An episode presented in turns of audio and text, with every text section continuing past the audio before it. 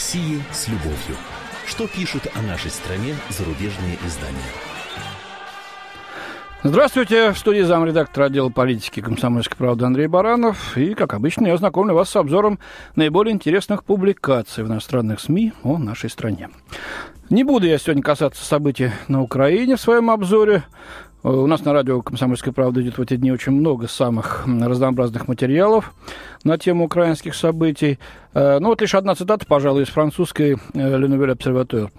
Россия рычит, Соединенные Штаты получают, Евросоюз бормочет. Вот такое отношение крупных внешнеполитических игроков вокруг незалежной.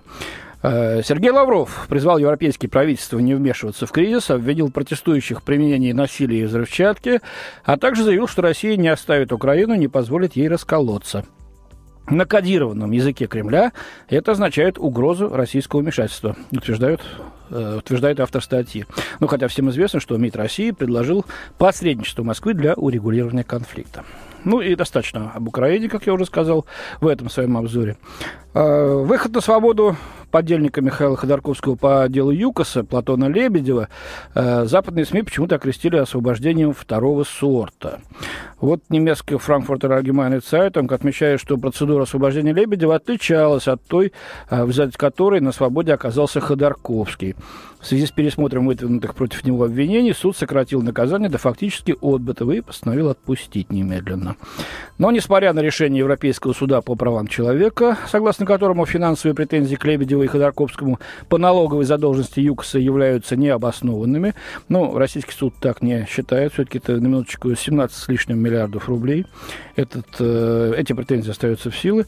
Так вот, соответствующая часть приговора остается в силе, отмечает газета, и по этой причине Лебедев не сможет выехать из России, а Ходорковский вернуться в Россию без риска быть снова арестованным, говорится в статье. Вот такая вот комбинация, по мнению западных СМИ, была, значит, проверчена в отношении этих вот двух товарищей. Нью-Йорк Таймс в этой связи отмечает, что решение суда было оглашено за две недели до начала Сочинской Олимпиады на фоне попыток российских властей в последний момент улучшить образ России в мире. Но об Олимпиаде мы еще сегодня поговорим. 90-летие со дня смерти Владимира Ленина не осталось незамеченным не только у нас здесь, в России, но и за рубежом. Вот Моника Арисабалага назвала свой материал в испанской газете АБС «Ленин после смерти живет дольше, чем он прожил на свете». Газета, кстати, интересно вот цитирует заметку, которую сама же напечатала 23 января еще 1924 года, то есть спустя два дня после смерти вождя. Тело Ленина три дня будет выставлено в публичном месте, говорилось тогда. Но авторы не знали, что и спустя 90 лет тело лидера большевистской революции будет оставаться в стеклянном саркофаге на Красной площади в Москве, замечает журналистка. Она напоминает, что Ленин хотел, чтобы его похоронили в Петербурге рядом с могилой матери, но сразу после смерти ученые забальзамировали его тело, чтобы с вождем мирового пролетариата могли проститься все трудящиеся. Это официальная э, такая была формулировка, цитировалась газета «Правда». И вот э, газета пишет, что прощание затянулось. Э, в 30-м году временный деревянный мавзолей был заменен нынешним ступенчатым кубом из мрамора и гранита. И с того года работает сложная система, обеспечивающая правильный температурный режим, нужный уровень влажности, атмосферного давления и освещенности. И вот газета приводит э, некоторые факты, как это делается. Я, например, не знал, то впервые вот сейчас прочел. За 15 минут до открытия мавзолея для посетителей, э, вот для, до открытия да, мавзолея для посетителей мумию вынимают из металлического короба, где она покоится в часы, когда они экспонируются. Ее увлажняют специальным аэрозолем и помещают в саркофаг из пуленепробиваемого стекла, который заполняется специальным газом. Ежегодно тело подвергается химической и биологической обработке, чтобы обеспечить его нетлетность. Но это известный факт. В 2000 году ученый Илья Сбарский, долгие годы возглавлявший лабораторию по поддержанию э, тела Ленина, заявил, вполне вероятно, что в теле до сих пор сохранились молекулы с ДНК, и это значило, что Ленина теоретически можно клонировать, э, пишет автор. Во как. Ну, а теперь вот об Олимпиаде, которая остается основной темой публикации о России. В эти дни звучащий все громче. До открытия Олимпиады остается уже менее двух недель, как известно. Но не само спортивное событие как таковое, оно, мне кажется, интересует авторов в последнюю очередь. Эм, их интересует больше политика наша, внутренняя и внешняя, связанная с Олимпиадой. Образ России в мире и отношение к нашей стране в дальнейшем. Вот те вопросы, ответить на которые предстоит играм в Сочи. Ну, э, и раньше было заметно, что успеха э, нам в этом среди западных элит и обслуживающих их журналистов желает меньшинство, пожалуй, да. Сейчас все это злопыхательство перешло просто в скрежет зубовный, но особенно в американских СМИ. Ну, это, кстати, можно объяснить. Э, в прошлом году, как полагают некоторые аналитики, США вчастую проиграли России, э, подается это как лично Путину проиграли, вчастую проиграли несколько важнейших политических битв. За Сирию, Иран, Украину, где все, как оказалось, в общем-то, гораздо страшнее и запущеннее, э, за Сноудена, наконец. И вот, э, типа, надо мстить. И Олимпиада 14, 14 это прекрасный повод. Вот, например, что пишет Илан Берман в э, The Washington Times.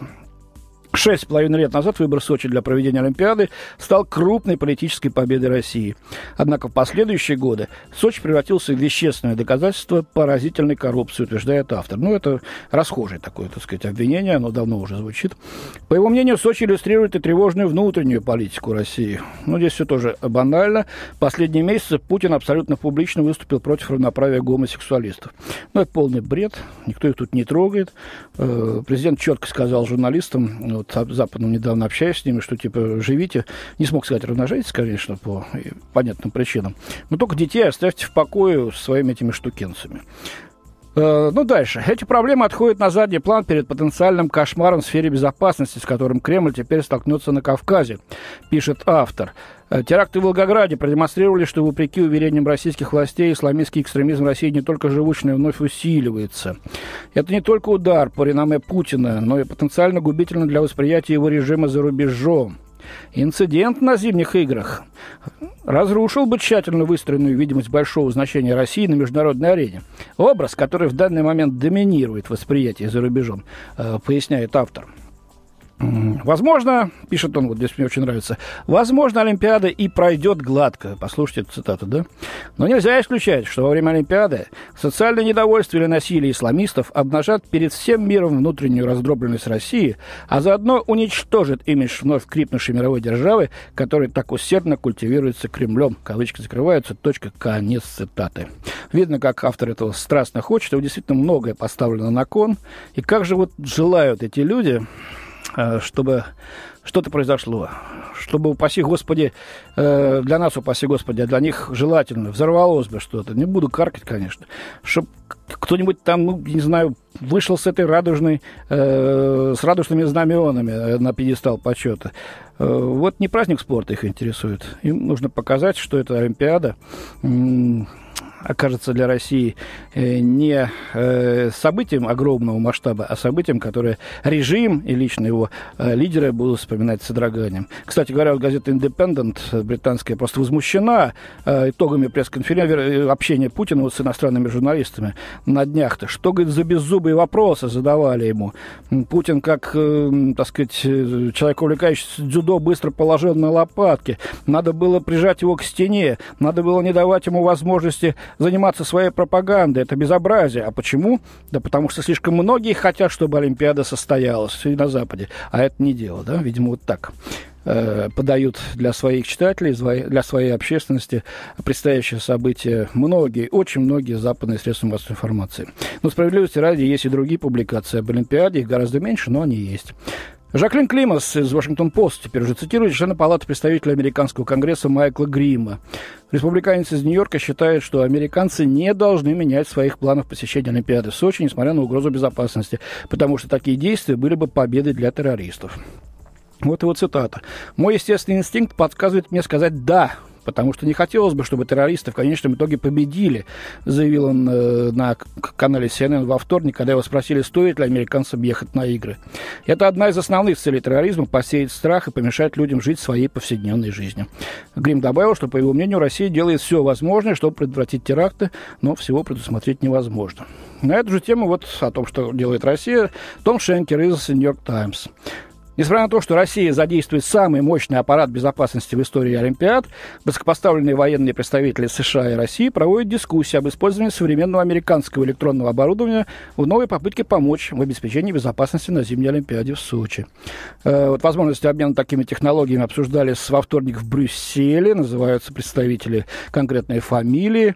Э, президент Обама и президент России Путин обсудили также вопросы безопасности во вторник по телефону. Э, Министерство обороны США готовы предоставить оборудование, разработанное для обнаружения сигналов сотовых телефонов или радио, применяемых боевиками для детонирования самодельной взрывчатки на расстоянии. Э, как американские, так и российские генералы, это э, Мартин Демпси, председатель Объединенного комитета начальников штабов, и э, генерал Валерий Герасимов, начальник генштаба, вот они обсудили важность улучшения коммуникации между вооруженными силами двух стран. Я думаю, у нас есть возможность улучшить наши отношения в сфере общих интересов, отметил генерал Демпси.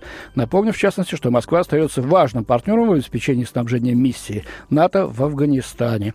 Генерал Герасимов также приветствовал регулярные контакты между армиями. У меня на сегодня все. До свидания. В студии был замредактор отдела политики «Комсомольской правды» Андрей Баранов. О России с любовью. Что пишут о нашей стране зарубежные издания?